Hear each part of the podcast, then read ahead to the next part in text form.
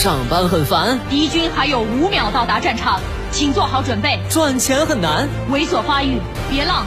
未来希望渺茫，稳住，我们能赢。全军出击！别让琐碎暗淡了理想。来吧，这个午后给生活加点料。八八九午后加点料。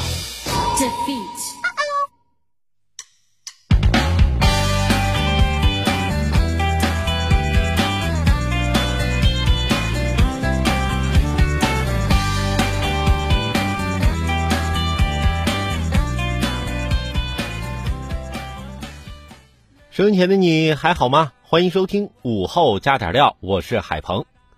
这临近年底了，我发现个问题：别人啊，这一年到头把一年所有的收入都存卡里，而我这一年啊，收入存的都是卡路里。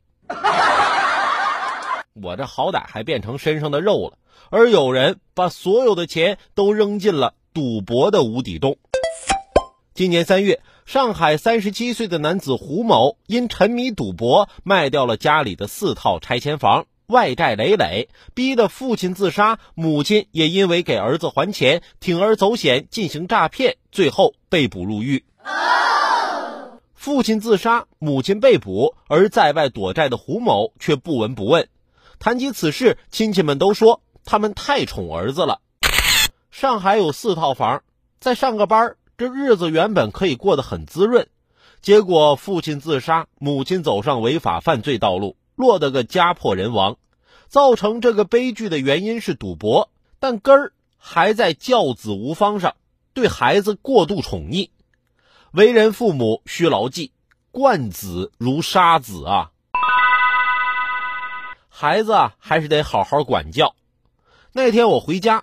在我们小区啊，看见一个当妈的正拿鸡毛掸子打一个小男孩呢。